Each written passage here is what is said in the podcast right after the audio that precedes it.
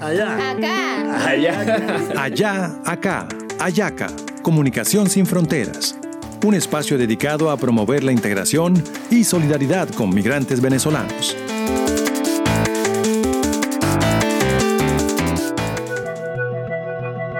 El semillero de comunicaciones de Villa Caracas y Bocaribe presentan Aló Venezuela, otro capítulo de la serie sonora para promover la solidaridad con las hermanas y hermanos venezolanos y contrarrestar discursos de odio y xenofobia en la ciudad de Barranquilla.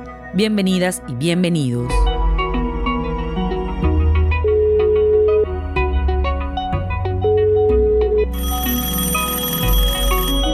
¿Aló?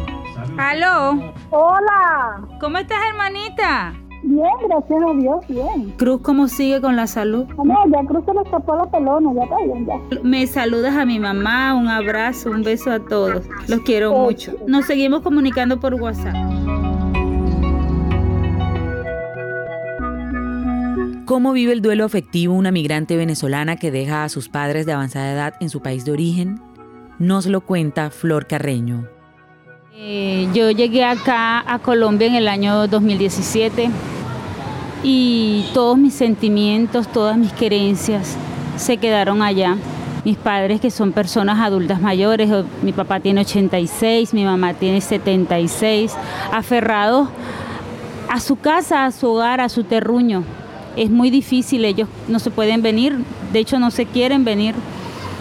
Ellos desean morir y eh, enterrar sus huesos en su tierra. Me toca a mí acá luchar por ellos, entregarles parte de mi vida, esforzarme por ellos. ¿Sabías que hay ayuda profesional para estos casos? Eh, sí, es, es muy necesario e importante saber que existen personas eh, profesionales que son capaces de apoyar y ayudar a, estas, a estos estados emocionales tan cambiantes, porque el ser migrante no es nada fácil. Y, y allí se necesita un apoyo psicológico, un apoyo de Dios, un apoyo moral. Isabel Ortiz Leones, psicóloga social de la Corporación Pasaporte.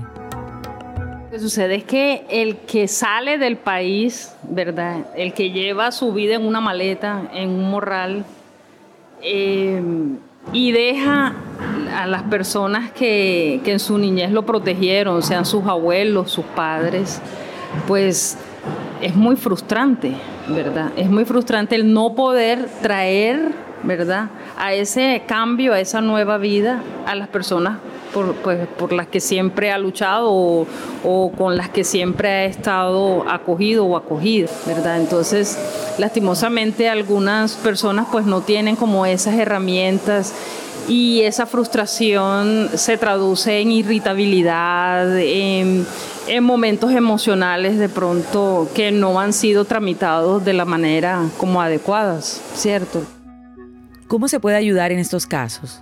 Bueno, la idea es que nosotros podamos hacer por medio de estos programas una, una cantidad, podríamos decir, no sé, como tips para, para superar eh, de alguna manera el duelo o hacer un reconocimiento, un autorreconocimiento si esa persona está viviendo el duelo o cómo ha sido esa, ese, ese paso del país donde tenía todas sus necesidades cubiertas en algún momento de su vida para venir a un país que si bien eh, con toda esta estos movimientos que tenemos y esta esta vida como tan agitada de pues de tantas variables que, que, nos comprenden como corrupción, eh, grupos al margen de la ley, este, violencia, pues violencia doméstica, eh, violencia en las calles, inseguridad, y con todos esos elementos deciden venir porque consideran que, que sí hay una posibilidad mientras esté vivo de, de poder echar raíces y de poder eh, transformar su, su, calidad de vida y ayudar por lo tanto a los que están allá en, en su país. Y Flor Carreño hace catarsis escribiendo. Bueno, además de la ayuda profesional, este, hago catarsis eh, escribiendo, me encanta escribir, esa es una manera de desahogarme. Entre tantos escritos realizó poemas, entre esos poemas escribí uno sobre el, sobre el migrante y ojalá lo puedas escuchar. Múltiples necesidades toman la decisión por mí. Transcurren los días, meses, años y el mal que acecha toma más fuerzas. Deterioran mágicamente mi país y a su paso rompen sueños y esperanzas. Siento que a todos nos cubrió la nada por igual. Los servicios dejaron de funcionar y al comprar el salario se desvanece. Los enfermos sin medicina mueren al pie de un hospital. No hay nada que pensar, la alternativa es una sola y es volar en busca de otro horizonte donde mi nido pueda posar. Solo a mi hijo una mochila y poco dinero puedo llevar. A mis padres y abuelos dejo detrás. Llevo conmigo un abrazo fuerte y su bendición y el temor en mi corazón de que ni a su entierro podré llegar. Comienza mi andar sin ver atrás, suplicándole a mi Dios me ayude a llegar a un lugar de oportunidades para volver a empezar.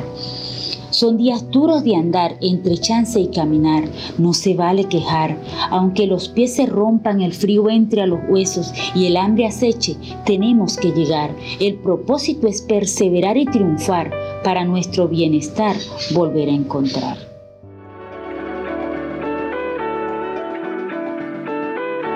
Muchas gracias a Flor Carreño por compartirnos parte de su vida y la forma como tramita los duelos de la ausencia.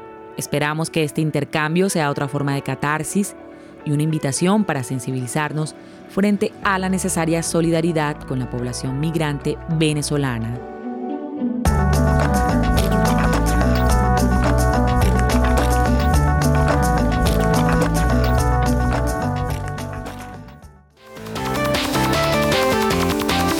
Un podcast realizado por Bocaribe Radio con el apoyo de USAID y su programa Conectando Camino por los Derechos, implementado por PAT, Abarroli, Freedom House e Internews.